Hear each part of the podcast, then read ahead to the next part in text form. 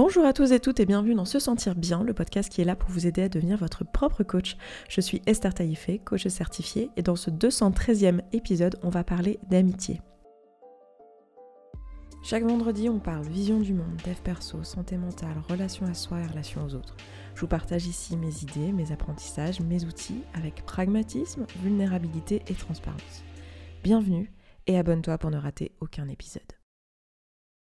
C'est un épisode très spécial aujourd'hui puisque euh, je ne suis pas seule dans cet épisode. Je me suis fait accompagner de trois de mes meilleurs amis. Voilà. Euh, j'étais ce week-end en fait dans une retraite euh, qu'on avait organisée pour être ensemble avec bah, quatre amis. malheureusement, enfin c'est même mes quatre amis les plus proches, hein, je vais être tout à fait honnête avec vous.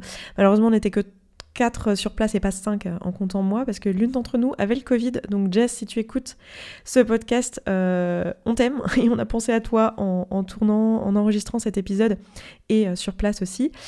Et euh, bref, vous pouvez peut-être l'entendre à ma voix, mais j'ai attrapé un peu froid là-bas. rien à voir avec le Covid, mais n'empêche que j'ai la gorge un peu prise.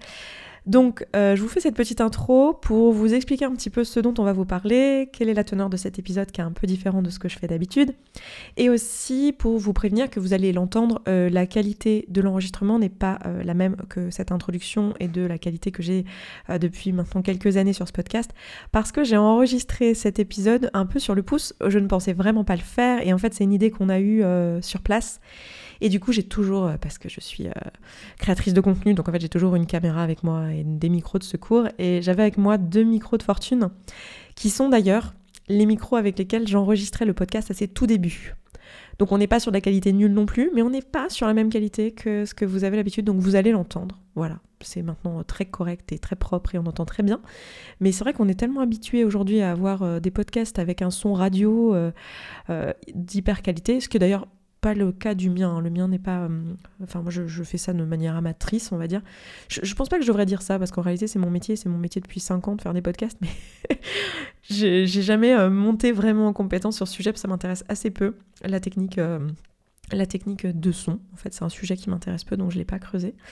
bref, je voulais pas vous parler de ça, mais tout ça pour vous déjà vous prévenir de ça et vous dire un petit peu l'intention dans laquelle on était au moment où on a enregistré ce podcast et à qui il s'adresse. Alors, euh, bon, il s'adresse comme tous les épisodes à toutes les personnes qui ont bien envie d'écouter. Hein. Euh, évidemment, il n'y a pas de prérequis euh, ni rien, mais c'est vrai que je l'ai pensé en me disant, j'ai quand même régulièrement la question de personnes qui sont introverties, qui ont écouté certains de mes podcasts au sujet de l'introversion et qui ont parfois des difficultés à, nouer des liens, des liens profonds avec des gens, des liens d'amitié. Euh, qui sont dans une recherche en fait de connexion intense euh, ou connexion en tout cas profonde, pas forcément intense mais, mais profonde et euh, qui soit pas du small talk ou genre de choses. Et c'est pas si évident de créer ce genre de connexion. C'est une demande qui vient souvent d'introvertis mais qui n'est pas exclusif vous introvertir. D'ailleurs, dans, dans, le groupe d'ailleurs euh, qui s'est exprimé, on est quand même trois extravertis sur quatre, donc c'est bien la preuve que non. Mais c'est euh, en tout cas quelque chose qui revient souvent chez soit les introvertis, soit les personnes neuroatypiques. Et, euh, et voilà. Et du coup, je me suis dit, j'ai vraiment envie de discuter de ce sujet. Euh, et j'avais plein de façons de l'aborder, hein. euh, notamment je l'ai un peu abordé à travers le MBTI et je continuerai, j'ai prévu de continuer à aborder ce sujet régulièrement. Mais je me suis dit que ça pouvait quand même être chouette de l'aborder sous forme d'une discussion et d'un partage d'expérience. Donc c'est exactement ce qu'est l'épisode d'aujourd'hui, c'est un partage d'expérience de chacune d'entre nous avec l'amitié, notre parcours avec l'amitié, et éventuellement les pistes, les conseils, les retours d'expérience qu'on peut vous faire si vous êtes dans une recherche aussi d'améliorer vos connexions avec les gens. Et ça tombe bien aussi dans le thème du mois de juillet dans la communauté. Euh, la communauté, si vous ne le savez pas, c'est euh, l'abonnement euh, que je vous propose, où en, gros on met en application tout ce qu'il y a dans ce podcast et que vous entendez sous forme un peu passive hein, pour la plupart d'entre vous et d'entre nous qui écoutons des podcasts, on l'écoute, mais bon, une fois que c'est fini, c'est fini.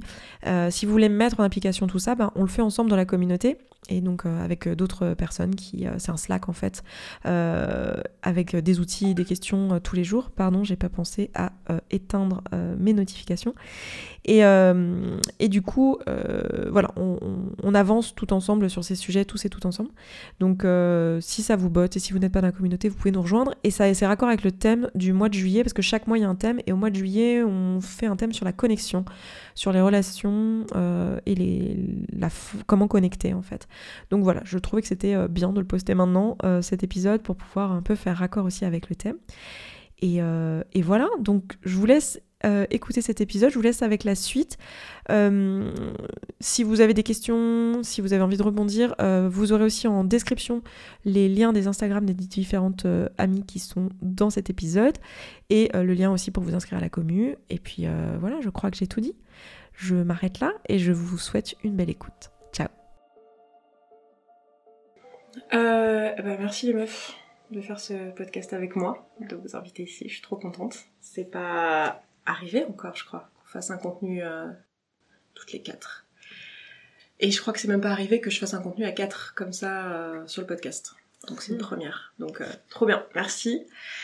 J'aurais fait une intro pour pour les personnes qui nous écoutent, donc je vais pas me répéter ici. Je propose que on aille tout de suite dans le vif du sujet parce qu'on va se parler d'amitié ce soir. Pour nous c'est le soir, on est en pleine canicule, donc soyez sympa avec nous et patients si on a l'air euh, d'avoir une, une voix un peu euh, genre qui se traîne parce qu'on a fermé toutes les fenêtres pour pouvoir euh, vous faire ce podcast et on crève de chaud, donc on va faire notre mieux. Et je propose qu'on commence, que vous commenciez par vous présenter. Nous sommes quatre autour de la table, donc... Qui commence? Tu veux y aller? J'y vais, ok. Oui. Eh ben, bonjour tout le monde. je m'appelle Lynn et je suis artiste et je suis aussi le bras droit d'Esther dans la communauté. Euh, euh, voilà, donc si vous faites partie de la communauté, euh, vous savez sûrement qui je suis. je m'appelle Isabelle, je suis autrice, voyageuse et je représenterai l'anxiété sociale dans ce podcast ce soir. je suis de l'anxiété. Ceux qui savent savent ce qu'on est en train de faire. et moi, je m'appelle Déborah, je suis créatrice de contenu et je suis aussi euh, coach, euh, surtout en ce moment euh, dans la partie BDSM, sexualité, alignement de soi. Et de manière générale, j'aime beaucoup transformer les tabous en déclic. Hmm.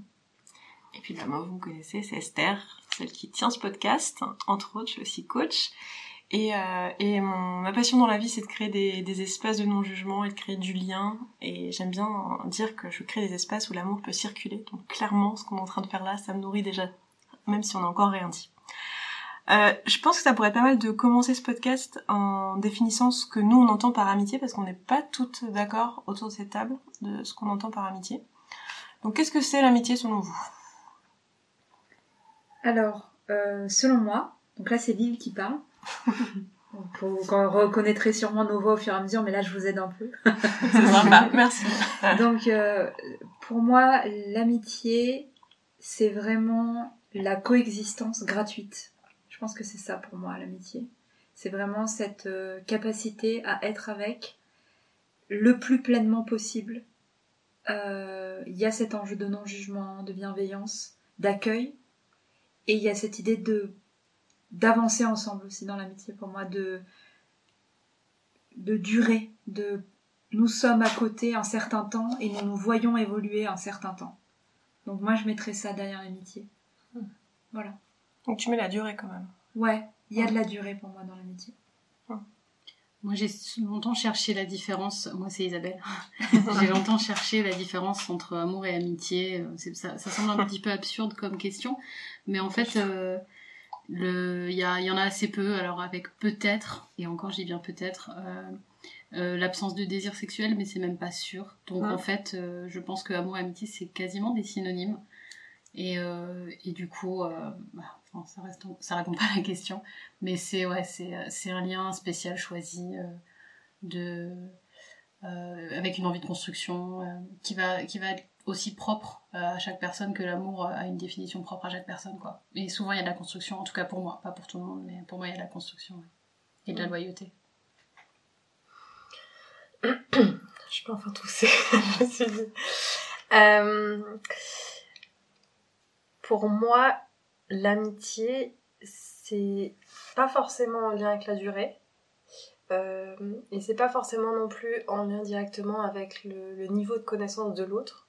Je pense que ça peut être aussi juste une intuition et une intuition choisie avec une personne euh, qui se base des fois même sur rien. Euh, par contre, pour moi, l'amitié, c'est pas juste du faire, c'est aussi de l'être. De se dire, c'est pas juste passer du temps ensemble à faire des choses, mais c'est passer du temps à être. Et même quand on passe pas du temps ensemble, on est quand même avec l'autre. On peut sentir la présence de l'autre, on peut compter sur l'autre. Et l'idée de construction, euh, je la vois pas forcément. Je peux la voir, mais plus dans une vision particulière d'une amitié particulière. Donc moi, il y a surtout le côté choix, je, décide de faire de cette personne, euh, je lui donne à cette personne une certaine place dans ma vie.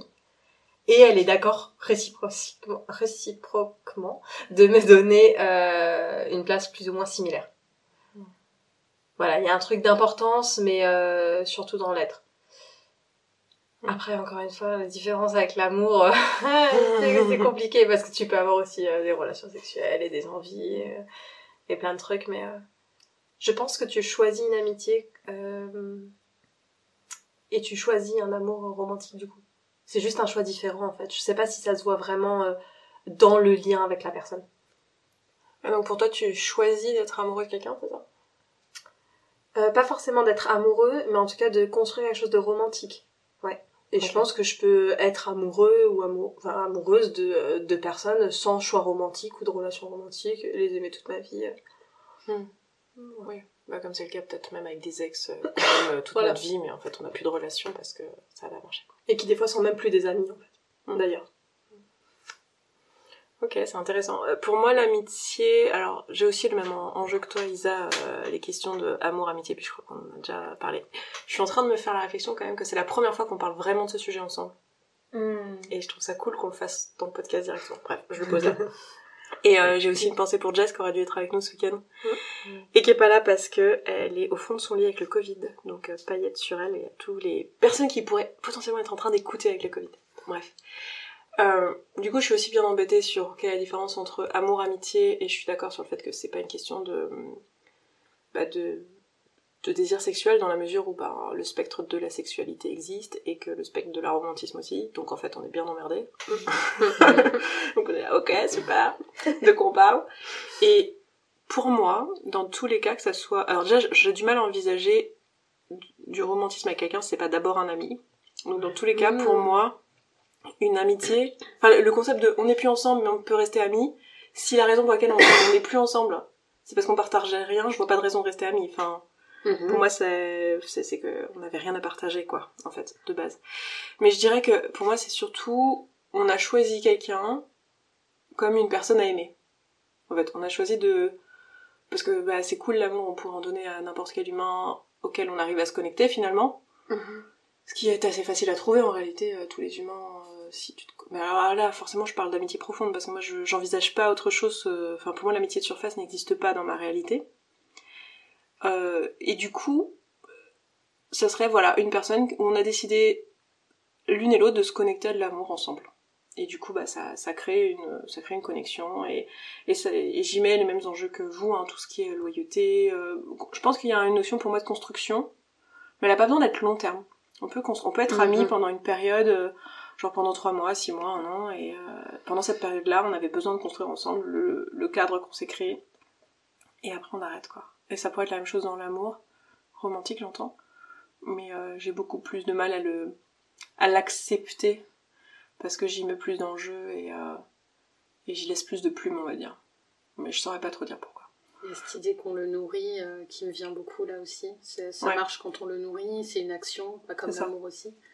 Il y a c'est un ressenti mais aussi une action quoi. Mm. Les deux. Ouais, totalement. Il y a vraiment cette notion de choix. Maintenant, il y a des personnes où tu pourrais aimer tout le monde, mais tu fais juste pas le choix. Toi, tu te dis, bah non, en fait, ça serait trop d'énergie. C'est pas que les personnes sont pas aimables. C'est juste, ça serait beaucoup d'énergie de choisir d'aimer cette personne. Parce qu'en fait, cette personne, elle a trop de valeurs différentes de moi ou des centres d'intérêt différents. Du coup, je pourrais choisir de l'aimer, mais, et de lui donner, du coup, mon attention, mon amitié et tout, mais ça serait beaucoup de travail, donc je le choisis pas, quoi. Je pense, vous utilisez beaucoup le mot de choix depuis tout à l'heure. Et en fait, euh, ça me fait cet effet d'à quel point il y a beaucoup de relations qui sont contraintes. Hmm. Mhm. Euh, de, euh, par exemple, les relations de famille ou les, même les relations de couple dans beaucoup de cas, les relations de travail. Ouais. C'est des relations qui ont une part de contrainte. Et je crois que moi, un des trucs que je valorise dans l'amitié, c'est ce que je disais quand j'ai dit coexistence gratuite. Je pense que la notion de gratuité est très importante pour moi dans l'amitié. Échange consenti, quoi. Ouais, il y a vraiment la- le consentement, la gratuité, t'appelles ça comme tu veux, avec la liberté. Il n'y a pas de pouvoir. Il y a un truc avec ça que moi, qui moi me touche particulièrement dans l'amitié, Ouais. parce que euh, il n'y a pas autant de cadres et de scripts que d'autres formes de relations. Ouais. Et où du coup, on peut plus construire des choses nouvelles, des choses à côté, des choses euh, en dehors des clous, avec des amitiés qu'avec des couples, qu'avec des familles, Mhm. euh, qu'avec des collègues de travail, tu vois. C'est presque en fait la dernière catégorie finalement, celle euh, que tu n'arrives pas à définir, des, des gens que t'aimes C'est vraiment. autre. Ouais, C'est c'est vrai. vrai. Chacun autre. Ouais, c'est ça. Il y a ouais, ce truc-là. Mais je, re- euh, je, je change d'avis sur ce que j'ai dit sur le côté construction. Je dirais plus comme toi Esther sur Hmm. ça. Il y a une construction, mais elle peut être court terme. Ouais, elle n'est pas obligée. Elle n'est pas obligée d'être long terme. C'est quoi votre histoire avec l'amitié? À chacune. Votre parcours. Eh ben, moi déjà, le premier mot qui me vient, c'est déménagement, parce que je fais partie des personnes qui ont été beaucoup déracinées, déterritorialisées, puisque je suis née, euh, euh, je suis née en France métropolitaine, mais ensuite j'ai grandi dans trois îles différentes, et, euh, donc j'ai été beaucoup déplacée, et donc il a fallu recommencer à chaque fois.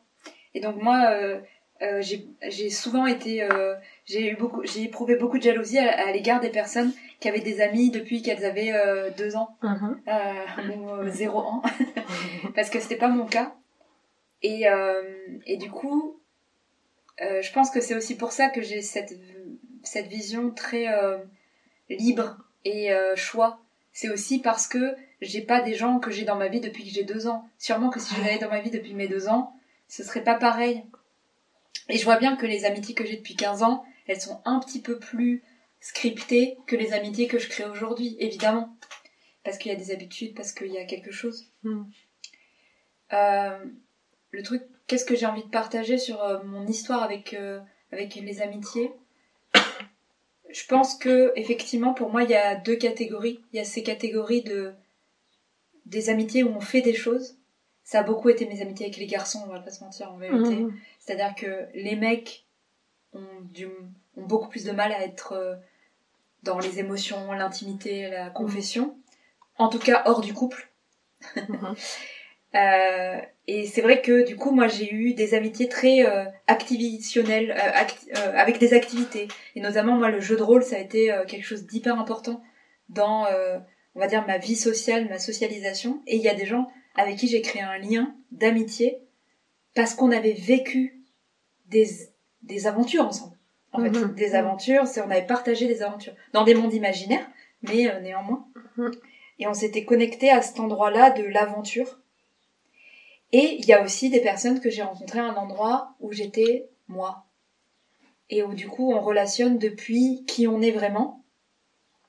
Et où du coup ça crée des liens différents parce que il n'y a pas besoin d'avoir un support à- au partage. Il y a juste à être. Et ça c'est complètement différent. Mm. Il y a juste à être soi et ça suffit en fait. Et ça c'est c'est fort quoi, je trouve. Et mon parcours avec l'amitié, je pense que j'ai longtemps cru. euh, j'ai longtemps cru que j'étais pas euh, la personne importante dans la vie des autres. Mhm. Euh, que j'étais euh, annexe en fait.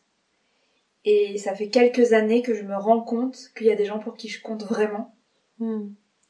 Et ça a été euh, autour de cette par exemple par exemple mais en fait il y a vraiment ce truc de comme j'avais été beaucoup déterritorialisée tu as l'habitude de perdre tout ton groupe social tous les gens que tu considérais comme le cœur de ta vie Euh, notamment moi je pense à mes meilleurs amis de lycée où c'était mais ma vie ma vie vraiment je pensais qu'on allait faire euh, et maintenant je leur parle pas plus en fait et ça veut je les aimais de tout mon cœur et il y a une part de moi qui les aimera toute ma vie c'est pas la question mais juste on n'a plus de relation On n'a pas dit les âges qu'on avait.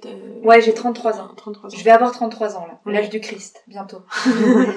et, euh, et en fait, je me rends compte que euh, non seulement j'ai compté pour elles, et elles ont compté pour moi, ces personnes-là, mais il y a aussi ce truc de euh, maintenant j'agis en conscience de compter, ce qui n'était pas le cas avant. Ouais. Et ça, ça change mon rapport aux autres. De me donner le... D'avoir... En fait, ça donne des responsabilités. C'est comme tu prends conscience de ton pouvoir, donc de ta responsabilité, quoi. Et je pense que pendant longtemps, j'ai pas eu conscience du pouvoir que j'avais et de l'attachement et de la loyauté que certaines personnes pouvaient avoir envers moi. Et j'ai changé, j'ai changé ça. Et désolée, j'ai envie de partager encore un dernier truc, qui est que euh, je voulais parler des ruptures amicales et d'à quel point ça peut être la pire chose.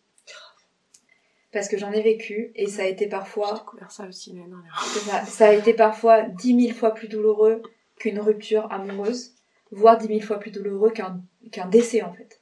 Mm. Il y a certaines personnes où ça s'est mal passé, ça s'est mal fini, et ça a été pire pour moi que, que vraiment d'autres ruptures qui sont censées être moins graves. Euh, pas du tout. Voilà.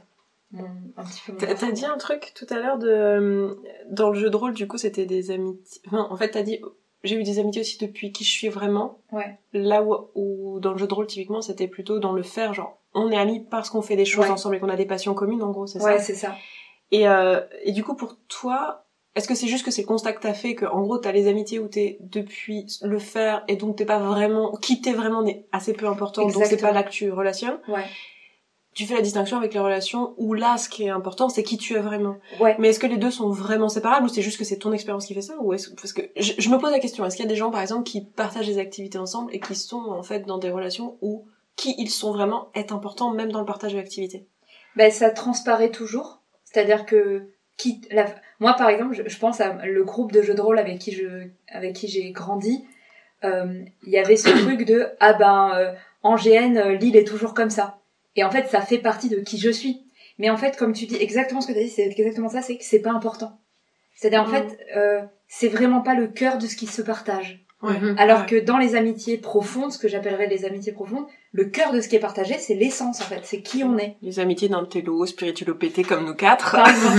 Mais pour autant, je, je dévalorise absolument pas ces amitiés d'existence, que moi j'appelle les Mhm. amitiés d'existence, de Ouais, on partage l'existence ensemble, parce que en fait, c'est des amitiés qui m'ont accompagnée et sans lesquelles, euh, je pense qu'il y a des périodes de ma vie où euh, j'avais pas la capacité d'être dans l'essence, et donc ces amitiés d'existence, elles étaient mais indispensables en fait. Ouais. Et vraiment. Et, euh, et voilà, juste, euh, ouais. Super intéressant, merci. Est-ce qu'il n'y a pas un truc aussi que dans la définition de qu'est-ce que l'amitié, on n'a pas forcément parlé de avec des amis, qu'est-ce qu'on fait, tu vois, qui est différent euh, qu'on ferait pas forcément avec des amis? Parce que là tu parles par exemple euh, avec ces gens à qui tu fais des jeux de rôle. Euh, je, je projette que en fait ce que tu ne peux pas faire c'est par exemple compter sur eux quand t'as besoin d'un truc émotionnel Carrément. ou avoir Mhm. donc tu vois, j'ai l'impression que quand même dans la catégorie amis profonde, connexion profonde, il y a un truc de je peux faire des choses en lien avec qui je suis. Bah, En fait, il y a un truc que j'ai envie de rajouter qui du coup va peut-être amener des éléments de réponse, c'est que tout à l'heure moi j'ai dit pour moi l'amitié c'est quand tu choisis de te connecter à l'amour. Et pour moi quand tu dis je t'aime à quelqu'un, en fait ce que tu lui dis c'est tu remplis mes besoins. Donc là en fait on est juste en train de parler de gens qui remplissent tes besoins, Ouais. mais pas forcément les mêmes en fait. Exactement. La fameuse dernière catégorie dont on ne sait pas quoi faire, l'amitié. C'est ça. Et toi Isa, c'est quoi ton parcours? Alors, la voix de l'anxiété sociale. Tu vois juste pour, euh, pour euh, les gens 36, qui, les gens qui 36 nous écoutent. Euh, alors moi j'ai envie de, de justement avoir un, un parcours euh, peut-être plus chaotique à, à proposer et, et potentiellement à permettre à des gens de, de se sentir vus ou, ou compris. Euh, pour moi l'amitié euh, dès, dans, dès le début de ma vie c'était plutôt euh, être choisi. L'enjeu c'était être choisi Mm. quoi. C'était pas euh, me faire des amis. C'était Tellement genre. Enneagramme 4. J'aimerais être choisie. Ouais, Je suis spéciale. Bah, du coup, c'était aussi parce que l'idée, c'était, c'était que euh, je pouvais pas choisir parce que j'étais pas assez bien pour ça. En fait, l'idée, c'était euh, qui, euh, qui, qui veut bien de moi. hein. C'était plutôt ça l'idée. Et, euh, et du coup, euh, les amitiés euh, de, que j'ai eues dans le début de ma vie, il y en a eu des très très belles, mais elles avaient toujours la, j'avais toujours la peur au ventre en fait, le fameux syndrome de l'imposteur de euh, si je suis vraiment moi, si je commence à être chiante, si je commence à être euh, un peu, euh, bah, avoir des, s'il y a du conflit en fait, euh, bah je, l'amitié se terminera. Donc il y avait vraiment pas cette idée d'authenticité et ça a mené à des amitiés euh, euh, plus fragiles, j'ai envie de dire. Euh, et ça, ça a changé à travers les années. Euh, Il y a eu des grosses phases compliquées parce que moi j'ai eu aussi un parcours euh, beaucoup de déracinement, de, de nomadisme même, euh, d'abord subi puis choisi. Euh, et donc il y a eu cette, cette idée qu'il n'y avait pas de filet de sauvetage de, de, de groupe de, de pairs, on va dire, de groupe de personnes euh, avec qui je pouvais toujours me sentir euh, chez moi, quoi, on va dire, un truc comme ça. Et ça, je l'ai eu très longtemps, et, euh, et c'est super dur à vivre, donc s'il y a des personnes qui vivent ça, et je pense qu'il y en a énormément euh, dans notre société, bah, euh, force à vous. euh, c'est, en fait, c'est, ouais, c'est, c'est vraiment particulièrement dur. Euh, ceci dit, voilà, la, la bonne nouvelle pour moi, c'est que il n'y a pas de... Enfin, tout ça, ça se construit, ça se construit éventuellement, enfin, et, évidemment à l'âge adulte. Euh, et surtout, euh, c'est euh, c'est absolument inestimable. C'est vraiment, je pense, le facteur numéro un de santé mentale pour moi euh, dans, dans la vie. Je l'observe chez moi, je l'observe chez d'autres personnes. J'ai l'impression que quand l'amitié euh, va pas, quand on n'a pas ses besoins remplis à ce niveau-là, c'est vraiment difficile de se sentir bien connecté, épanoui. c'est vraiment, vraiment dur, quoi. Euh, donc voilà, ça c'est. euh, mais mon, mon parcours, du coup, euh, ça a été aussi des rencontres. euh, euh, sublime. Moi, ça a donné un sens à beaucoup de périodes de ma vie. J'ai fait des choix dans ma vie pour préserver des amitiés et je pense que c'était les meilleurs choix à faire. Enfin, c'est- en fait, je me suis jamais trompée quand j'ai fait ça. Euh, et euh, ça a été, euh, ouais, rencontrer des personnes qui étaient en fait rencontrer des univers, qui étaient. Ça a été des, c'est des couples. En fait, je suis désolée, mais c'est vraiment la même chose. Moi, ma meilleure amie de lycée, c'était. euh, c'était euh, c'était une relation qui a été euh, qui a été qui m'a construite et ouais c'est des personnes que j'aimerais toujours et aujourd'hui du coup bah de manière plus aujourd'hui je, je, je choisis les gens heureusement je, je pense qu'ils doivent aussi me choisir c'est vraiment comme dans le petit prince quoi si tu me choisis je te choisis et on s'apprivoise et donc il y a ça, mais euh, il y a cette idée d'authenticité et je suis capable aussi aujourd'hui d'accepter que euh, euh, c'est ça ou rien quoi. Si une amitié, je peux pas être authentique, euh, au moins euh, au bout d'un certain temps, ça c'est pas la peine. Ça c'est- pas vraiment une amitié. C'est euh, c'est juste chercher à combler un besoin de enfin, d'être vu et entendu et heureusement aujourd'hui j'en suis plus là. Enfin si comme tout le monde, mais je veux dire pas pas au point de renier. euh, ma valeur, on va dire. Mm. Voilà. Je sais pas si c'était clair, mais c'est mon parcours. Très clair. Et du coup, le rôle de l'anxiété sociale, ça a été comment euh, dans ce parcours? Bah, L'anxiété sociale, en fait, c'est vraiment, euh, c'était enlever, commencer à faire descendre l'autocensure, en fait. C'est-à-dire que l'anxiété sociale, c'est vraiment ça. C'est la peur que si je suis moi, si, si je suis spontanée, si je suis qui je suis, euh, c'est pas assez bien. Ça va être Ouais. euh, à minima moqué ou jugé, au pire même condamné. Euh, Et donc, du coup, c'était plus ça, le, côté, euh, l'authenticité est dangereuse, donc euh, censure, quoi. Et du coup, ça prend une charge mentale énorme. Ça rend bête aussi parce que finalement, euh, on finit par avoir des réactions super bizarres euh, euh, de protection. euh, voilà, enfin, c'est pas quelque chose de rationnel, quoi. C'est pas, pas juste euh, une relation sociale, euh, on va dire, où il y a des codes qui sont respectés. Là, c'est vraiment, euh, voilà, c'est. Euh, Mais euh, ça, c'est quelque chose que j'ai beaucoup bossé en thérapie, que j'ai j'allais dire comment en t'en es venu à bout, quoi. Bah, c'est le thérapie, thérapie, thérapie. Donc euh, discuter de, des schémas euh, de- d'auto, euh, euh, enfin des, des boucles de pensée qui n'ont pas forcément de sens, euh, sortir un petit peu de la tête et aller essayer de demander vraiment aux gens euh, qu'est-ce qui se passe pour de vrai. Bah, des, des, des compétences sociales en fait, gestion des conflits. Euh, euh, compréhension de ses propres pensées, euh, exposition euh, au conflit. Moi, je me suis exposée, j'ai fait des, de l'affirmation de soi, j'ai parlé à des gens, enfin, je me suis forcée à aller demander, euh, j'étais allée demander des cigarettes à des gens dans la rue, par exemple, pendant une période, parce que j'avais terriblement peur que qu'on m'insulte si je le fais. Et donc, à force de le faire, je me rends compte que les gens, voilà, vont pas forcément être euh, hostiles, ce genre de choses, dans des expos, et, euh, et ça, ça m'a aidé. Et ensuite, j'ai- de cet endroit-là, j'ai pu relationner de manière euh, authentique, parce que j'avais plus peur, plus autant.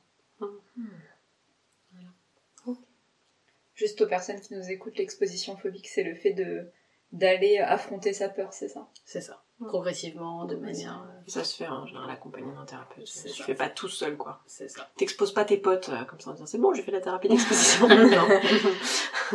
Yes. Ok. C'est en TCC, ça, non? En TCC, ouais. Ouais. Ouais, ouais. C'est ce qui fonctionne mieux pour ce genre de choses. Tout ce qui est phobie et tout. Et toi, Deb, ton parcours Déborah, pardon, non, c'est ok. Avec, euh, j'ai j'ai dû dire Isa aussi tout à l'heure. euh, c'est très bien. J'adore. Euh, franchement, parcours assez chaotique en vrai. Là, ça va beaucoup mieux. Là, je suis, je suis à un niveau où j'adore mes amitiés. Mais Sinon, tu peux pas dire autrement, là, t'es... je sais pas trop. Non, c'est pas vrai. Sinon, tu dors dehors ce soir, et voilà, quoi. Quel enfer. C'est pour ça. Euh, non, en fait, euh, moi j'ai vraiment eu la, la, la difficulté et même la douleur pendant mais vraiment des années. Je me vois dans mon lit à pleu- en pleurer de euh, pas réussir à avoir de groupe d'amis. Hmm. Et je crois que j'avais aussi le fantasme que en fait, eh, je dis fantasme pas parce que ça n'existe pas, mais parce que les gens sur qui je fantasmais, ce n'était pas leur réalité. Plus dans ce sens-là, j'avais ce fantasme de groupe d'amis. Alors qu'en fait, ce que j'avais en face de moi, c'était des groupes de potes. Il y a des gens qui faisaient des choses ensemble, qui étaient invités aux soirées. Et, je me sentais vraiment mal de jamais être invitée aux, so- aux soirées. Je me dis, mais moi, en fait, je, je veux pas avoir une adolescence parce que euh, y a personne qui m'invite. J'ai pas demandé ton âge. Ah oui, j'ai 24 ans, du coup. Moi, il y a personne qui va m'inviter et tout. euh. Voilà, donc ça allait vraiment mal. Et ça, ça a duré euh, tout le collège. euh, ça a duré aussi pas mal dans le lycée. euh, en sachant que j'ai eu 4 ans d'harcèlement scolaire à peu près euh, dans ces années-là. Donc ça aide pas trop en général l'harcèlement scolaire pour sur des amis, c'est pas le meilleur truc. Et puis j'avais ce sentiment de constamment être dans l'entre-deux. Entre guillemets, euh, d'être pas assez populaire pour être avec les populaires, mais trop populaire pour être avec les impopulaires. voilà, on se reconnaît. Eh ben, j'étais, c'était vraiment dur parce que du coup, en fait, dans les deux cas, j'avais l'impression de perdre quelque chose de moi-même. Et euh, évidemment, ce qui est valorisé, c'est d'être avec les gens populaires. Du coup, euh, moi, je, me suis dit pendant des, des années à essayer d'être avec ces gens populaires au point même que euh, j'ai appris, euh, mais là, il y a peut-être un an, tu vois, qu'en fait, les gens du collège me voyaient comme quelqu'un de populaire. Et en fait, j'étais tellement omnibulée par le fait que peut-être que je le serais que je m'en étais pas rendu compte. J'étais arrivée à la destination, mais j'avais pas capté, quoi. Et quand je suis arrivée au lycée, après, j'ai essayé d'être parmi ces gens populaires et, euh, et ça a été très très dur pour moi. C'est eux aussi qui se sont retournés contre moi lors d'harcèlement scolaire. Et euh, je je j'avais des stratégies à mettre en place pour euh, justement ne pas être trop moi. Ne pas être la meuf chiante, être la meuf belle, euh, qui rigole, qui a des trucs à dire, qui a des trucs à dire aux mecs aussi du groupe. Donc je faisais un, il fallait que je m'intéresse un peu au foot, un peu au truc, un peu au truc cliché de ouf. Euh, et je, tu sais, c'est un peu la phrase de tout le monde t'aime donc personne t'aime quoi. Hmm. Mais j'avais aussi cette sensation que tu disais, euh, je voulais être choisie aussi.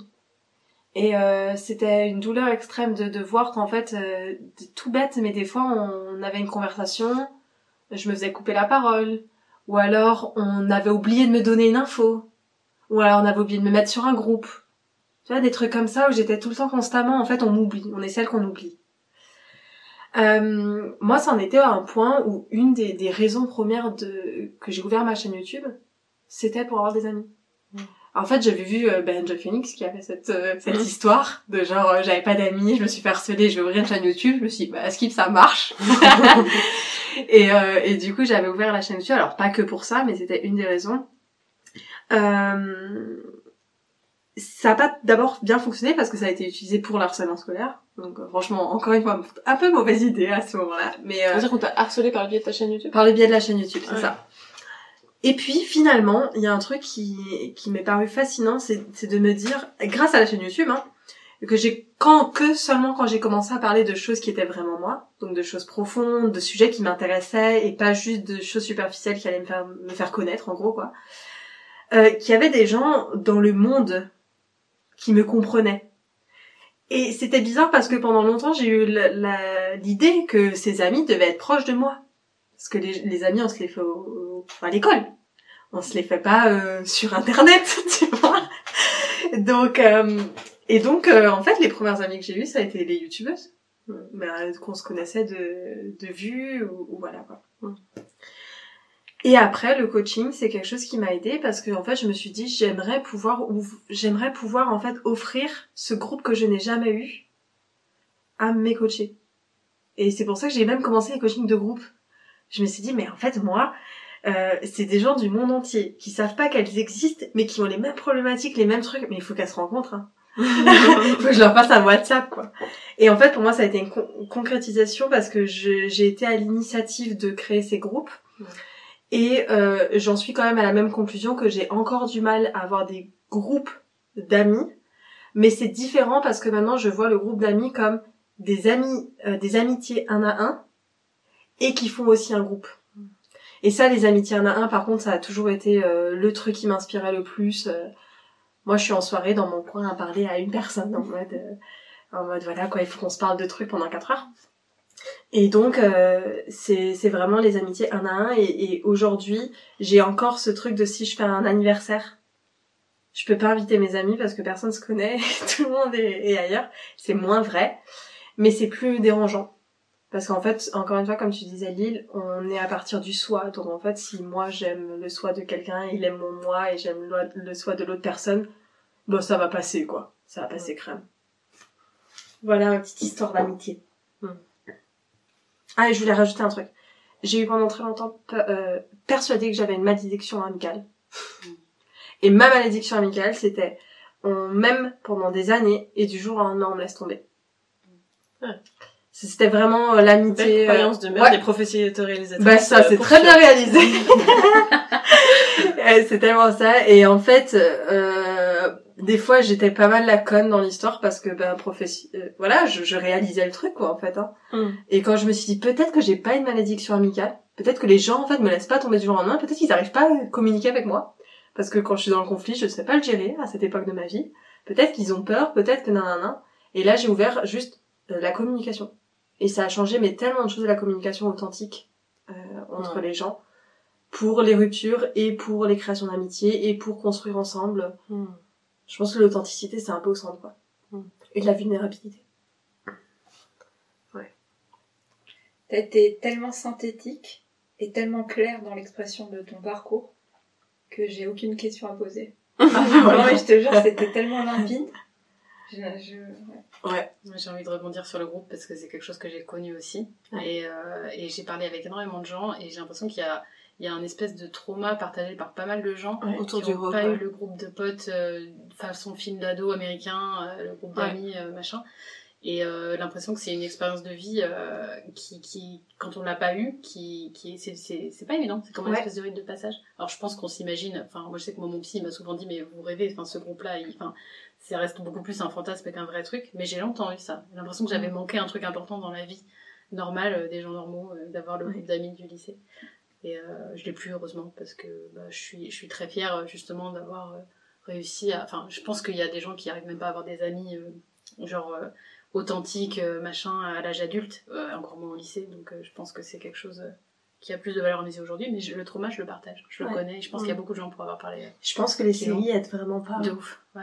La fiction, euh, Ouais, c'est la fiction, on est, on est sur un truc de... les belles années. c'est euh, censé être ça, presque, romantique. lycée, hein. Ouais, de ouf. C'est l'amitié, ouais. Ouais. C'est C'est vraiment ce truc, c'est les belles années et c'est Ouais. euh, les groupes d'amis avec qui tu C'est fais les 400 coups, quoi. Alors que si t'as pas ça, tu te dis, mais mon dieu, quand est-ce que je vais J'ai l'avoir raté mon adolescence, oui. quoi. Ouais, je l'ai eu longtemps.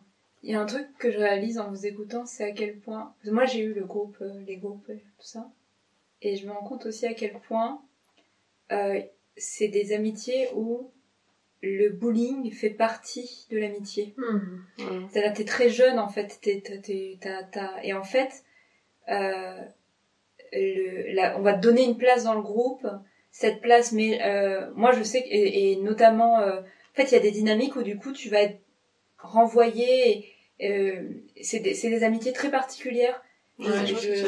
Renvoyer à des parties de ton physique ou, des, ou ton nom de famille sur lequel Oui. on rigole, on en a fait Voilà. un Et puis quelqu'un et- qui est censé être ta meilleure amie va te noter comme la plus moche de la classe Mhm. ou en fait des espèces de trucs où c'est de la maltraitance mais en même temps il y a un lien donc ça crée un espèce de lien chelou Mhm. euh, qui fait que tu préfères quand même être avec avec le groupe plutôt que seul. Ouais. Ça ça crée des liens très particuliers. Ouais. Euh, qui sont pas complètement euh, qui sont de l'ordre du, fa- du familial aussi. Euh, Il y a ce Oui, truc là. ouais, dans la famille. Mais de toute façon, on dit souvent hein, que les, les amis, enfin c'est un adage, mais finalement il vient, il vient pas de nulle part, qui est que les amis c'est juste la famille qu'on choisit, quoi. Ouais. Et donc il y a des dynamiques familiales effectivement avec. euh, Ouais, mais là je trouve que dans ce type de groupe, on te donne un rôle. Ouais. Donc tu auras le rôle de... T'as une place en Ouais, fait. t'as une place. La Et moi ce que j'ai découvert en, en étant adulte, et dans les groupes d'amis adultes, c'est que justement ce type de dynamique de rôle euh, s'arrête en fait. Ouais. Ouais. On, je vais pas parler à cette personne parce que c'est la personne euh, qui s'y connaît mieux sur ci ou ça. Non, enfin, on a, on a plus ce truc là. On et du coup c'est ça, en- authentique. ouais, et ça enlève les hiérarchies aussi en fait. Parce qu'en fait, il y a moins dans le jeu de rôle et dans le Ouais. l'espèce de, de, de script en fait. Il y a plus de place pour être qui on est quoi. C'est ça. Je veux bien partager aussi mon parcours. Euh, je me reconnais pas mal dans ce que tu dis au niveau des groupes. Alors moi j'ai 36 ans. Euh, enfin 35 encore, j'aurai 36 cette année mais j'ai j'ai encore 35. euh, alors moi c'est un peu particulier aussi parce que en fait j'ai grandi donc dans un groupement qui s'appelle les témoins de Jéhovah, qui est un groupement à dérive sectaire du coup. Dans la pratique ça veut dire quoi? Ça veut dire que t'es très découragé de lier des liens proches avec des gens à l'extérieur du groupement. Et euh, c'est un- une ambiance très communautaire. Et moi, je suis partie à 18 ans. Et quand je suis partie, en fait, les personnes qui étaient dans le groupement n'ont plus eu le droit de me parler. Parce que je suis partie. Donc j'ai été exclue. Et euh, du coup, bah, ça crée quand même un truc un peu bizarre qui est que j'ai pas essayé de créer des liens au collège, lycée, etc. Puisque j'avais pas trop le droit d'avoir des liens proches. Ouais. Et je me suis sentie effectivement exclue des groupes. Mais quelque part, c'était presque euh, un truc un peu... c'est comme les petits copains quoi. J'avais pas de, de relation euh, amoureuse. Et, et en fait il y avait un, un côté très euh, apaisé là-dedans. De bah au moins j'ai pas besoin de m'emmerder avec cette question parce que de toute façon la question se pose pas quoi. Mhm. et j'avais ma copine euh, de, euh, de de chez les TJ quoi euh, avec qui j'étais euh, pas vraiment proche en fait en réalité. Et sinon j'avais un seul vraiment ami proche et c'était un mec et, euh, et j'avais- c'était entouré de beaucoup de culpabilité parce que j'étais pas censée avoir des amitiés extérieures. Et pareil, ce truc de groupe, euh, je l'ai beaucoup regretté parce qu'il y avait un, un groupe dans mon lycée dont en fait j'étais amie 1-1-1 avec certaines personnes de ce groupe, mais j'étais pas dans le groupe pour autant. Et en fait, ces personnes-là, même au groupe, ne le disaient pas que j'étais amie avec elle. Enfin, il y avait un peu un truc de, bah, j'étais le- j'ai- de toute façon, ça- dans toute ma vie, ça a été ça, j'étais un peu la psy de tous mes amis, quoi. j'étais euh, l'écoute attentive, euh, l'oreille attentive, pardon, l'écoute active et la personne euh, à qui on vient confier des trucs. Je sais pas trop pourquoi et qu'est-ce que je dégage là-dedans, mais toujours est-il qu'aujourd'hui, c'est c'est devenu mon métier, donc je pense que je dois pas être trop nulle à ça, mais des euh, ados, c'était le cas. Et même chez des adultes, en fait, il y a des adultes qui venaient se confier à moi. Donc j'ai toujours eu un peu ce rapport euh, très proche avec les personnes. Et mais on faisait semblant que non. Donc c'était un peu bizarre parce qu'on était genre potes de loin, mais en fait elles me racontaient tous leurs débords avec leur mec et leur première fois sexuelle et tout ça. Et, et moi j'étais un peu dans ce truc de officiellement c'est bon on n'est pas vraiment potes donc ça va je respecte les TJ mais en vrai on est on est quand même euh, maintenant avec le temps je me dis mais en fait c'était des amitiés beaucoup plus profondes que euh, ce qu'il en avait l'air quoi. Et, euh, et j'ai mis longtemps à à avoir vraiment des amitiés euh, enfin moi j'étais en couple avec quelqu'un pendant quasi 9 ans euh, quasi 10 ans donc 9 ans et quelques. Et euh, tout tournait autour de cette relation. Donc en fait il y avait pas tellement d'amitié extérieure ou alors c'était des copines un peu périphériques. Enfin j'ai vraiment mis du temps avant d'être amie avec euh, avec les gens. Et ce, cette histoire de groupe d'amis ça m'a manqué aussi. J'ai eu l'impression que j'étais pas assez aimée assez intégrée. J'ai eu un groupe de potes en début euh, de fac première année de fac euh, j'invitais les gens chez moi à faire la fête. Euh, J'étais la seule à avoir un appart, tout le monde était en chambre étudiante et tout, et moi j'avais un, un appart assez grand. Enfin, j'avais 30 mètres carrés, mais à l'époque, euh, tout le monde était dans une chambre de 8 mètres carrés, donc euh, 30 mètres Mhm. carrés quand t'as 20 ans, euh, 19 ans, c'était super cool quoi. Et on faisait la fête chez moi, et c'est vrai que j'avais ce sentiment d'appartenance au groupe et tout, mais en fait ces gens finalement, j'avais pas de relation euh, Mhm. vraiment intime avec eux quoi. Et pas de potes de lycée, et plus ça va, maintenant, même avec mon métier, je suis amenée à rencontrer régulièrement, du coup, des personnes qui me parlent de leur vie amicale, des, des, conflits qu'ils ont avec leurs amis, etc. Et il y a souvent ce truc qui revient de, j'ai des amis depuis le lycée, mais on n'a plus rien en commun, j'ose pas le leur dire parce que franchement, je les trouve très cons maintenant. Et en même temps, j'ai ce truc de, bah, c'est presque la famille, en fait. Ce truc, c'est comme, euh, je vais pas renier ma mère, quand même. Enfin, là, il y a un peu ce truc-là, c'est ma meilleure amie du lycée, je peux pas arrêter le lien avec. Donc, qu'est-ce que j'en fais? Et c'est ça que je trouve super intéressant, parce que moi, j'ai jamais eu genre de, genre de dilemme, quoi. Mhm. Et, et aujourd'hui, j'ai la sensation d'avoir des groupes d'amis, mais je me rends compte qu'en fait, ça va être des groupes dans lesquels, euh, quasi toutes les personnes, euh, j'ai un lien euh, un à un avec elles. Et toutes les personnes du groupe ont un lien un à un. Bah, c'est c'est le cas dans le groupe. Ici, il y en a parmi vous avec qui je suis plus proche, d'autres moins proches, ou sur certains sujets plus proches, puis sur d'autres moins proches. Euh, et je sais que c'est la même chose entre vous, en fait. Mhm. et, et parce qu'il y a ça, il y a ce groupe. Et ça n'a rien à voir avec les dynamiques de groupe qu'il y avait euh, au lycée ou même euh, début d'année de fac. euh, Quand moi j'ai fait ça, finalement, quand je suis sortie de Jéhovah, j'ai un peu rattrapé. Et à mon avis, j'ai refait les dynamiques de lycée, en fait. Euh, voilà. Et aujourd'hui, je suis incapable d'avoir une, une relation avec quelqu'un qui ne soit pas euh, dans l'authenticité. Donc même les collègues, des trucs comme ça, enfin je sens que j'en ai même plus la capacité en fait. Genre et ça, ça me fait un peu peur quelque part parce que des fois je me dis mais ça va qu'avec mon boulot, je me suis construit un peu une vie un peu sur mesure. Donc en fait, les gens, même les gens qui bossent avec moi, on est, on, parle vraiment euh, authentiquement quoi. Euh, les personnes euh, qui me sont proches, les amis et tout, c'est que des amitiés qui sont basées sur des d'abord des, des, connexions intellectuelles et émotionnelles avant tout. Et je me dis, là, si je devais reprendre un taf normal et avoir une collègue de bureau avec qui je parle, je sais pas, des élections et, euh, et de où elle part en vacances cet été, euh, bah je, je, je, pourrais parler de ces sujets, mais j'arriverais pas à le faire autrement que d'une façon deep et en mettant à poil mes émotions, ce qui serait très problématique. Enfin, je vois bien que ça casserait des codes, quoi, et que ça poserait un problème. Donc, euh, ouais, c'est presque devenu un handicap, j'ai l'impression. Est-ce que c'est parce que tu... Alors, c'est parce que tu n'arrives plus à le faire ou parce que tu vois pas l'intérêt? Mais je pense que, alors, je, je pense que ces dernières années, je me suis dit, bah, c'est juste que je vois plus l'intérêt, mais je pense que là, je suis arrivée à un stade où je suis même pas sûre que je suis capable de le faire. C'est-à-dire qu'en fait, j'ai perdu les codes. Genre, je pense que ça reviendrait, tu vois. Ouais. Mais que je ferais plein de social faux pas, tu vois. Que je serais là, ah oui, et toi, ton clitoris, ah non, non, on parle pas de ça, etc. Ah oui, c'est vrai, les gens, ils parlent pas de, ils parlent pas de leur corps, ils parlent pas de leurs émotions, ils parlent pas des vrais trucs, en fait. Ça me rappelle quand on était tout à l'heure sous la, on est allé boire euh, un, un, verre, euh, et t'étais là, euh, ah, il faut, c'est vrai qu'on, on n'est pas censé être à poil en public. Parce que j'étais là en train de... En fait, il fait super chaud, les amis, comme vous savez.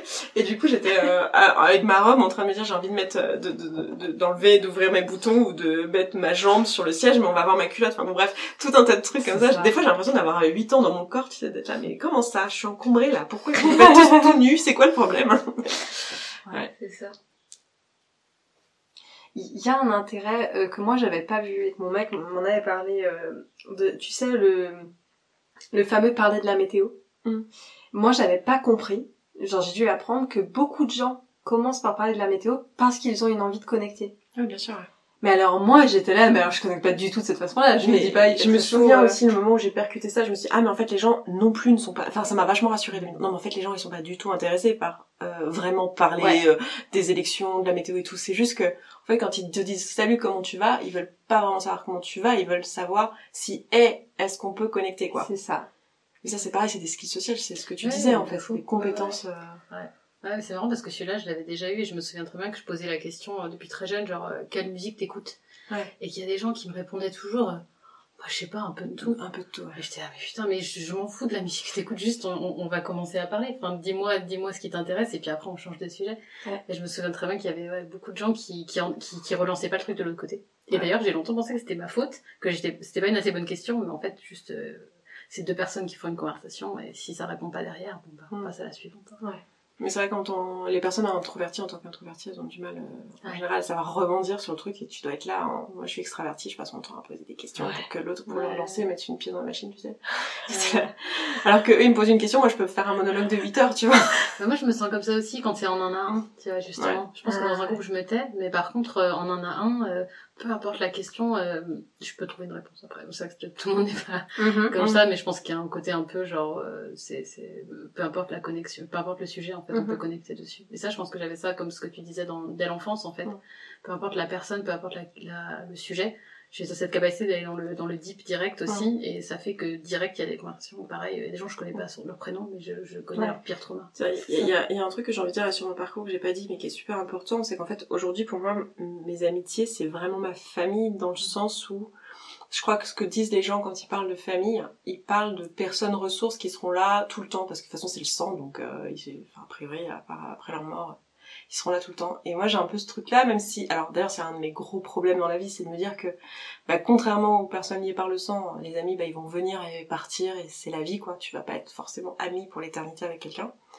Mais il y a quand même cette même relation dans le sens où je dis souvent, tu peux m'appeler à 4 heures du matin, euh, je vais aller en- enterrer le cadavre avec toi euh, de la personne que t'as tué, quoi. Enfin, il y a, il y a un truc un peu euh, de... Euh... personne.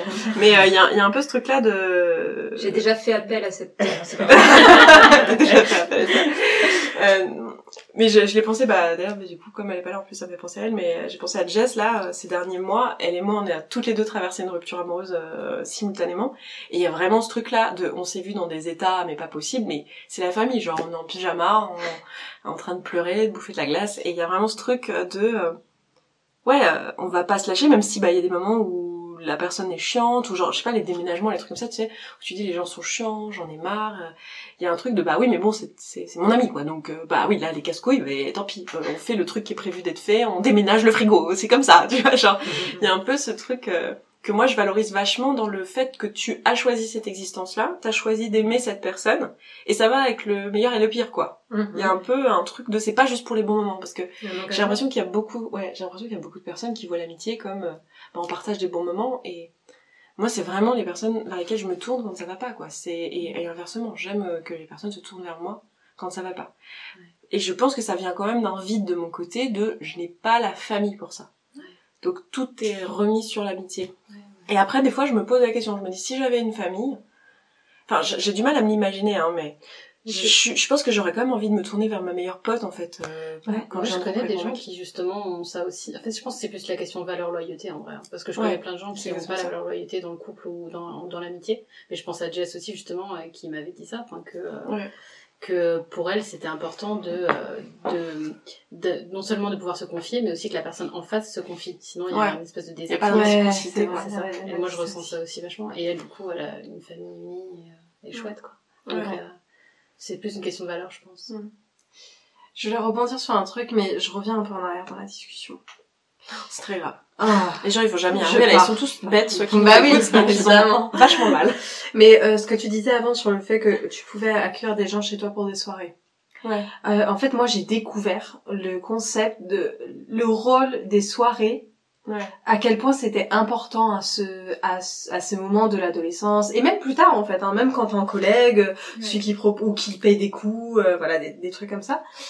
Euh, et moi, du coup, je me suis forcée à l'université à euh, être la être la meuf drôle, on va dire, en soirée. ouais C'est-à-dire que j'ai fait en sorte de réussir à être euh, invitée aux premières soirées. Déjà, moi, je me souviens très bien, le premier jour d'université, j'étais en mode, Déborah, en fait, t'es une nouvelle personne, là. C'est le bout en train, quoi. Là, euh, tu peux te faire tous les amis que tu veux, donc tu vas connecter. Et euh, je m'en fous, mais tu fais en sorte, voilà, t'es invité aux soirées, tu, tu rattrapes ton adolescence. quoi. J'ai réussi à être invitée à une, une soirée, et je, en fait, qu'est-ce qu'il faut faire? Faut boire, faut fumer, faut être drôle, euh, faut, faut danser, faut faut être cocher les cases quoi. Faut cocher les cases. Et ça a trop bien marché, hein. Ah non, mais alors j'étais invitée à toutes les soirées, Déborah elle est trop drôle, en plus quand t'es bourré c'est trop marrant, yao. On parle pas du tout de l'aspect euh, c'est dangereux pour la santé ici, hein, bah non, pas du tout. Et, euh, ça a duré un an et en fait je me suis sentie très très mal. Et c'est après ça que j'ai tout changé où je, suis allée dans le mouvement féministe, euh, je suis devenue végane, j'ai quitté des... vraiment tout a changé après ça. Et euh, pour rebondir dessus, euh, ça m'avait donné l'idée à l'époque de faire cette fameuse vidéo sur la malédiction amicale que j'avais. Et, et je parlais de ces groupes de gens populaires. Et j'ai une meuf du groupe des gens populaires de mon lycée qui a vu ma vidéo et qui était venue me voir et me dire bah, en fait moi j'ai envie de te raconter ce qui s'est passé à l'intérieur de ce groupe de gens populaires en fait qu'est-ce que ça a été pour nous le groupe que tu fantasmais euh. et du coup on avait fait une interview sur ma chaîne à l'époque je sais même pas si elle est encore dispo pour être honnête j'en ai aucune idée mais de euh, c'est quoi de faire partie de ce groupe-là à ce moment-là euh, et que tout le monde fantasme. Et puis elle m'avait décrit un une société. En fait, c'était une ça fonctionnait comme une société et Avec une évidemment hiérarchie ouais, tout. une hiérarchie évidemment. Les gens beaux, les gens qui ont de l'argent euh, ont une place importante quoi. Et en fait, dans le fait de- d'être la personne qui organise la soirée ou la personne qui achète les bouteilles d'alcool ou qui achète euh, la drogue et toutes ces choses-là, tu es importante par le simple fait que tu amènes des ressources. Et moi, je n'y aurais jamais pensé. Alors, c'est- c'était tellement loin de, de mon fonctionnement à la base, de me dire, bah, en fait, mon rôle... Il y a vraiment des gens qui sont aimés juste parce qu'en fait, c'est ceux qui, euh, leurs parents, ont une grande maison, quoi. Et je, je pense que ça doit te faire sentir très très mal aussi, de savoir que c'est ça ton rôle. Genre, en fait, les gens C'était restent pas un peu avec le moi. tien, ça, Lille C'était pas chez toi que se faisaient les soirées euh? C'était chez moi que se faisaient les soirées. Je pense que ça participait euh, au lien, bien sûr. Ouais. Après, c'est, c'est pas forcément le seul, la, la seule euh, raison pour. Peut-être après, euh, je, je- j'en sais rien. Moi, moi j'étais, j'étais vraiment, je faisais partie des théâtreux moi au Ah. lycée, donc c'est d'autres types de liens encore. Ouais, c'est vrai. Mais juste, j'étais, je me, je, me, je me suis fait la réflexion là juste avant de la notion d'intensité. Ouais. Et de à quel point aussi euh, intimité, intensité, vous avez ce truc de. euh, moi, je sais que il y a certaines amitiés, on m'a dit, euh, mais t'es trop intense. Genre, il y a ce truc de, Pareil. mais moi, je mets pas autant dans l'amitié. C'est pas aussi important parce que pour moi, ce qui est important, c'est la famille, le couple, euh, Ouais. autre chose. Et il y avait ce truc de, toi, tu surinvestis. Il y avait ce truc de, tu surinvestis, toi, la relation. euh, Là où, pour moi, c'est pas aussi important que pour toi. Et je me rappelle m'être dit, est-ce qu'un jour, j'aurai des amis pour qui c'est aussi important que pour moi? Et alors Spoiler. Je les ai trouvés. c'est bon. Je vois qu'on arrive vers la fin du, Ouais. du podcast. Euh, Il y a une question que j'aimerais bien qu'on se pose, c'est euh, imaginons qu'il y a des personnes qui nous écoutent et qui euh, ont rencontré ou rencontrent des difficultés en amitié. Quels conseils on aurait envie de leur donner pour euh, avoir des, des relations qui ont du sens pour elles, peu importe euh, ce que elles elles mettent derrière, mais des relations amicales qui soient épanouissantes? Pour moi, t'as donné le meilleur conseil tout à l'heure, Esther, quand t'as dit cette histoire de euh, tu combles mes besoins. Je pense que un des trucs les plus sains que j'ai réalisé, que j'ai fait dans ma vie, c'est réaliser à quel point. Tout à l'heure, je parlais de coexistence gratuite et j'en suis profondément convaincue. Et en même temps, il y a aussi une part de comprendre que tout lien est transactionnel. Ça peut paraître bizarre, mais en fait, Non mais mais ça coexiste. C'est-à-dire, il y a à la fois cette profonde gratuité, c'est-à-dire cet amour pur, et en même temps cette, cette compréhension qu'il y a de l'échange, et ça peut être de l'échange à des stades vraiment particuliers, ça peut être, euh, moi j'ai besoin de sexe et toi t'as besoin d'argent. Je dis des trucs vraiment tabous pour que vous voyez que ça peut aller loin, quoi, comme délire. Euh, et en fait, ce truc de, êtes-vous au clair sur pourquoi vous avez envie d'amis? C'est quoi ce que vous avez envie de combler comme besoin? Et ne vous jugez pas sur ce que c'est. Euh, par exemple, moi je sais que l'enjeu de création, créer avec, c'est très important dans mes amitiés. Euh, j'ai besoin de gens avec qui je peux créer.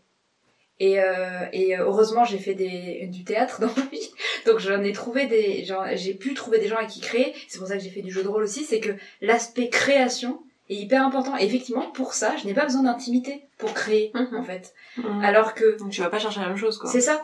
Et en fait, il y a vraiment ce truc de euh, là, nous, on a, on a parlé de nos visions, mais peut-être que vous, ce dont vous avez besoin, c'est quelqu'un avec qui faire du foot. C'est ok en fait. Mm. Juste, c'est quoi le besoin? Et du coup, euh, avec qui vous pouvez trouver l'endroit où ça match, l'endroit où on a, on a les mêmes envies et du coup, on va pouvoir faire ensemble quelque chose, vivre ensemble quelque chose, quoi. Mm. Donc moi, ce serait mon conseil. Très bon conseil. Prends la suite après ça. Euh, bah moi du coup je vais aller euh, puisqu'on là on était pas mal aussi dans dans l'être euh, et, et donc euh, aller dans le faire quoi. Et euh, et j'ai envie de de parler de trucs un peu pratico-pratiques du type euh, compétences sociales comme quoi ça s'apprend. J'imagine qu'il y a pas mal de personnes qui ont eu ou ont encore l'impression qu'elles sont pas euh, aimables qu'elles peuvent qu'elles ont pas la possibilité d'avoir des amis ou qu'elles sont pas la qu'elles qu'elles sont pas là que c'est que c'est compliqué euh, au niveau de leur de qui elles sont et, euh, et là, j'ai envie de dire, euh, avant de pouvoir faire cette affirmation-là, ce qui est évidemment fausse, mais genre avant de pouvoir la faire, euh, il y, a, y a des compétences sociales qui s'apprennent, quoi. Et euh, c'est dur, mais il y a plein de, de chouettes ressources. Il y a bah, les de- d'impro théâtral, comme euh, Petit Pas, par exemple, là, sur Paris, qui est très, euh, très cool pour ça.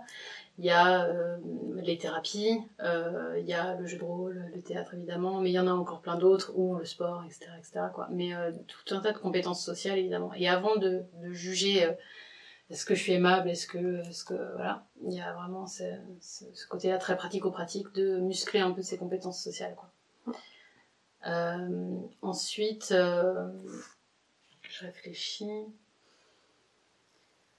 Euh, je pense qu'il y a, moi je fonctionne pas mal à l'intuition et je pense qu'il y a, il y a quand j'ai l'impression d'être un petit peu saoulante ou fatigante, il y a un petit peu un côté, euh, ça peut vouloir dire qu'il y a une incompatibilité en, amitié. Donc euh, me fier un petit peu à ce, ce est-ce que je suis vraiment, est-ce que qui je suis justement est trop intense? Ça peut être le cas, c'est vraiment ok, mais du coup maintenant au lieu d'être déçu, euh, je vais me dire bon bah voilà c'est euh, c'est bien, il y a une différence en termes d'intensité ou d'intention, euh, plutôt un peu se fier à euh, si je ressens un inconfort ou un malaise, est-ce que voilà, arrêter de me dire que c'est juste moi et me dire que ça peut être une, sorte d'incompatibilité aussi. Et donc il y a une sorte de, foi à avoir sur il y a des gens qui, qui sont des bons matchs et ça enfin bon, c'est de la foi. J'en suis Mm. persuadée qu'on peut tous trouver ça. Mais euh, voilà, une question de foi et euh, j'espère que tout le monde peut trouver ça parce que c'est très précieux. Voilà. C'est quoi la compétence sociale qui t'a le plus aidé? Euh, moi, ça a surtout été affirmation de moi, c'est-à-dire euh, être capable de pas toujours dire oui, parce qu'en fait, au je- enfin, j'ai toujours oui. Du coup, moi, pareil, j'étais alors très populaire, hein, du coup, dans certaines périodes de ma vie, Euh, super sympa, trop drôle. euh, Hop, Isabelle Bois, c'est drôle. euh, puis, euh, voilà. mais en fait, j'étais jamais moi, parce que je me disais que si je disais non ou que j'étais pas sympa ou machin, tout ça, ça, ça passerait pas. Donc, quand j'ai commencé à dire non, ça a fait du ménage, Hmm. mais ça a créé la place à des belles amitiés. Mais c'était la condition sine qua non en fait, parce que si, si on sait pas dire non, euh, enfin l'amitié c'est. Fameuse phrase de quand tu dis non à ça, à quoi tu dis oui. Quoi. Exactement. Alors moi je suis la meuf du tri. Marie Kondo. voilà, Marie Kondo de l'amitié. Déborah Kondo de l'amitié. Euh, moi j'estime que si t'as pas d'amis, de toute façon t'as rien à perdre. Donc, mais je pense pareil en amour. C'est dommage que vous voyez pas le nom verbal, parce que c'est quand même beaucoup trop drôle. Je tape sur la table. Non, mais si, je, je pense pareil en amour d'ailleurs. Si à la base tu n'as rien, tu n'as rien à perdre, tu as déjà le nom, donc va chercher lui, en gros.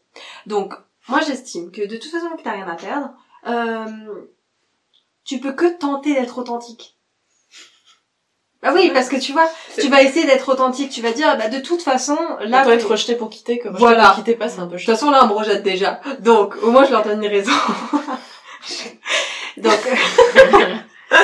donc là, je veux, par exemple, aller à une nouvelle, euh, à un nouveau cours euh, de sport, à un événement, un nanana. Je me dis, potentiellement, les gens vont me détester. Mais de toute façon, j'ai déjà personne. Du coup, ben, je vais y aller en me disant, qu'est-ce que j'ai vraiment envie de montrer de moi aujourd'hui? Et, et, et le faire, en fait. Alors, je crois que c'est aussi débile que ça, c'est le faire. Alors, c'est très, ça, ça fait stresser, hein, de le faire.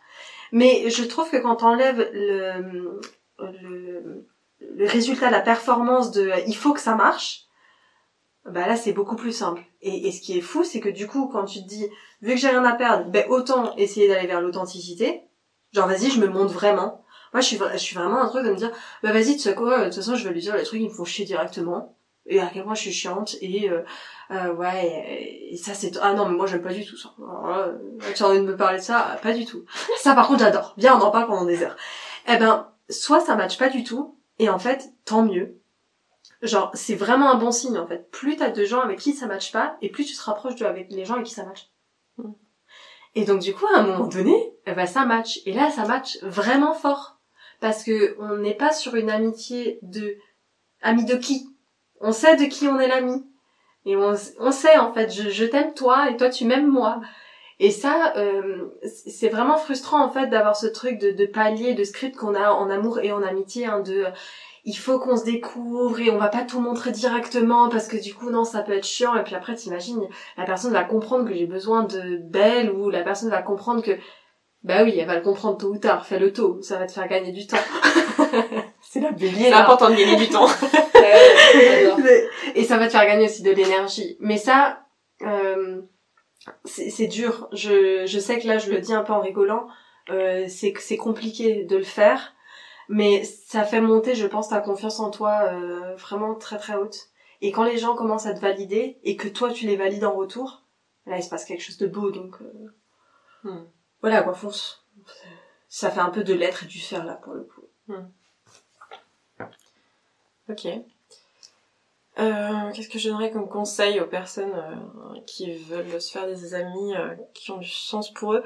Euh, Ben moi, ce serait de vous poser la question, du coup, pourquoi vous voulez des amis en fait? C'est quoi les, les choses, euh, les, les endroits dans votre vie où vous voulez que ça vous nourrisse quoi? En gros, quelle est la, question des besoins? Pourquoi une personne a aimé Et à quel endroit? Et d'aller chercher ces, ces personnes au bon endroit. Parce que j'entends beaucoup des gens en, en coaching qui me disent... euh, ok, euh, j'ai pas trop d'amis, je me sens seule et tout. J'ai pourtant essayé de m'inscrire à une salle de sport, euh, d'aller dans un club de bidule ou de choses. Et puis je suis là, mais euh, en fait, si tu vas au sport pour te faire des amis, tu vas rencontrer des gens qui sont passionnés de sport aussi, ou vous allez connecter sur ces trucs-là. Enfin, les chances sont quand même grandes que ce soit d'abord sur ces trucs-là que vous connectiez. Or, toi, tu cherches euh, des amis euh, qui sont intéressés par le dev perso ou qui sont intéressés par euh, des sujets, je sais pas, de littérature ou de trucs qui Mm. t'intéressent vraiment profondément. Et dans ce, dans ce cas, c'est pas au bon endroit. Enfin, ça veut pas dire que tu peux pas aller faire du sport et que tu vas pas par hasard tomber sur quelqu'un de trop chouette et avec qui tu vas devenir ami, mais c'est pas tout à fait le bon endroit pour aller chercher des amis à là-bas, quoi. Donc j'aurais tendance à dire euh, tout bonnement, mais j'ai l'impression de faire du marketing comme on tire en business, mais c'est exactement ça. Quand t'apprends, euh, quand tu es entrepreneur, tu te poses cette question, tu dis ok, les, les gens que je cherche et qui ont besoin de ce que j'ai à offrir, où, ils- où ils se trouvent? Et ben pour euh, les amitiés, c'est un peu la même chose, quoi. Va pas, va pas te faire des potes en salle de sport si toi en fait entendre parler l'alter toute la journée, ça te gonfle parce que concrètement, bah tu vas pas matcher avec ces bonnes personnes là. Et euh, moi, je, ce que tu disais là tout à l'heure sur tes coachés. euh, Deb là qui se retrouvent à finalement hyper bien matcher parce que tu les as mises ensemble en groupe. Moi ça m'arrive tout le temps aussi. Bah oui. Et dans la communauté il se passe ça aussi. C'est-à-dire qu'il y a des personnes qui disent ah, moi je suis à telle ville, telle ville et puis ils se font des bouffes puis après euh, Et pas. bizarrement, elles réalisent que comme elles, elles ont la passion du dev perso, ça match. C'est bizarre ça. Ouais, ouais, c'est ça, c'est- marrant, je, je tombe sur des personnes intéressantes euh, qui travaillent sur elles, qui se remettent en question, qui peuvent parler d'émotions, bordel, mais quel bonheur. Enfin voilà, et euh, en général c'est une passion commune effectivement. C'est Enfin c'est un vrai sujet, euh, tout ce qui est psycho et tout, euh, quand tu...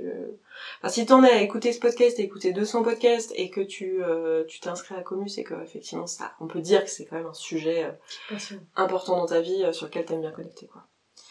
Donc euh, voilà, moi je dirais mon conseil principal ça serait ça. Va chercher les personnes, enfin pose-toi la question de quoi j'ai besoin, pourquoi je veux des amis, parce qu'en fait c'est pas obligé, hein. tu peux aussi être très bien tout seul. Enfin euh, l'amitié c'est pas un type de relation obligatoire dans la vie. Et euh, Oui, ça, euh, juste, euh, ouais, euh, disons-le. C'est-à-dire que, en fait, si tu veux des amis parce qu'il faut avoir des amis, bah non, en fait, ça se trouve bien ça de seul, ta en fait. liste.